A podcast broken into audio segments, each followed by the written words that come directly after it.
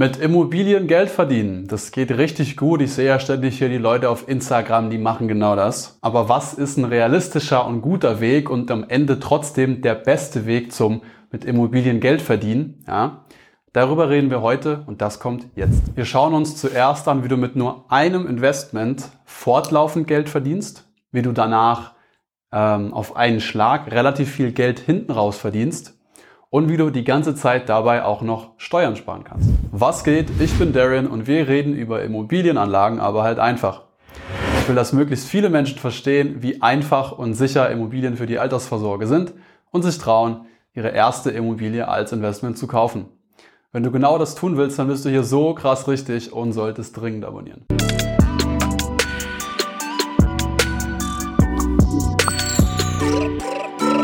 Vorneweg, der beste Weg, um mit Immobilien Geld zu verdienen, ist es einfach passiv im Buy-and-Hold-Ansatz, sich eine Immobilie in einer guten Lage mit einer guten Struktur reinzukaufen, die zu halten und zu vermieten. Basta. Relativ einfache und safe Nummer. Und wie du jetzt auf drei verschiedene Wege von genau diesem Weg des Investierens, also Buy and Hold, passiv kaufen, was Gutes kaufen, liegen lassen und nicht mehr viel machen, wie du davon dann profitierst, wie gesagt, auf drei Arten, schauen wir uns jetzt an. Die erste Art ist die Miete. Warum? Weil die Miete entspricht jetzt hier dem Interest Return. Okay. Direkt mal mit einem äh, richtig fiesen Fachwort eingestiegen. Interest Return für die Fondsmanager unter euch. Interest Return heißt, das Ding kommt da jeden Monat wieder. Ja, ich schreibe es mal auf einfach. Hier, jeden Monat zyklisch kommt die Miete. Das kennen wir doch. Wir zahlen ja auch Miete und die kriegt einer. Und man kann eben auch am anderen Ende vom Tisch sitzen und Miete bekommen jeden Monat. Ja, das ist der erste Weg und das Geile daran ist, das ist extrem sicher. Okay? Das ist extrem sicher. Warum ist es extrem sicher? Es ist so sicher, weil das Letzte, was jemand aufhört zu bezahlen, ist seine Miete. Ja? Also auch wenn es mal irgendwie Schwierigkeiten gibt, wenn einer einen Job verliert oder woanders viel Geld ausgeben muss oder wenig Geld hat oder was auch immer da alles passieren könnte, äh, du willst ja nicht aufhören, deine Miete zu bezahlen, weil du musst ja wohnen, du willst ja wohnen, ja. Du willst eher mal äh, einen Autokredit nicht zurückbezahlen, äh, ein, zwei Monate oder mal günstiger einkaufen oder keine Ahnung was. Aber die Miete, die ist gesetzt und die bezahlst du so, wie sie da steht und du hörst nicht auf einmal auf, die Miete zu bezahlen, weil gerade der Monat ein bisschen knapp war. Ja? Also deshalb hat die Miete eben so einen hohen Stellenwert und auch so eine hohe Sicherheit. Punkt Nummer zwei, Wertsteigerung. Okay? Du wirst, wenn du solide in Immobilien investierst, langfristig auch von der Wertsteigerung profitieren. Aber mein Nachbar hat mir erzählt, der hat schon mal was gekauft und da ist es dann aber, da ging es nicht um 100% hoch. Ja, das weiß ich auch, das ist mir klar. Deswegen hier, Obacht, ich meine natürlich solide, das heißt eine gute Lage, okay? Eine nachgefragte Lage. Eine nachgefragte Lage wenn du dir eine solide Immobilie in einer wirklich guten Lage holst, wo Menschen wohnen wollen, wo Menschen auch übermorgen noch wohnen wollen, dann ist das Spielchen gar nicht so schwer. Und wenn du dann noch ein nachgefragtes Produkt, ja, ein nachgefragtes Wohnprodukt, das ist ja nichts anderes, ja, nachgefragtes Wohnprodukt, stimmt, ja. Wenn DM dir an der Kasse äh, Hafermilch verkauft oder Kaugummis oder Salzspray für die Haare, ja, dann ist es ja ein Produkt, was du kaufst, weil du es haben willst. Mit Wohnungen ist es ja genau gleich. Das sind Produkte zur Gebrauchsüberlassung. Hier ist eine Wohnung, bitteschön, zieh ein. Das ist ein Wohnprodukt, zieh doch ein, gib mir die Miete jeden Monat, dann sind wir uns einig. Ja? Das heißt, eine gute Lage hilft dann natürlich. Mehr Leute wollen in Prenzlauer Berg wohnen als an der tschechischen Grenze. Dann gibt es eben Wohnungen, die sind nachgefragt, einfach vom Typ, und Wohnungen, die sind weniger nachgefragt. Ja?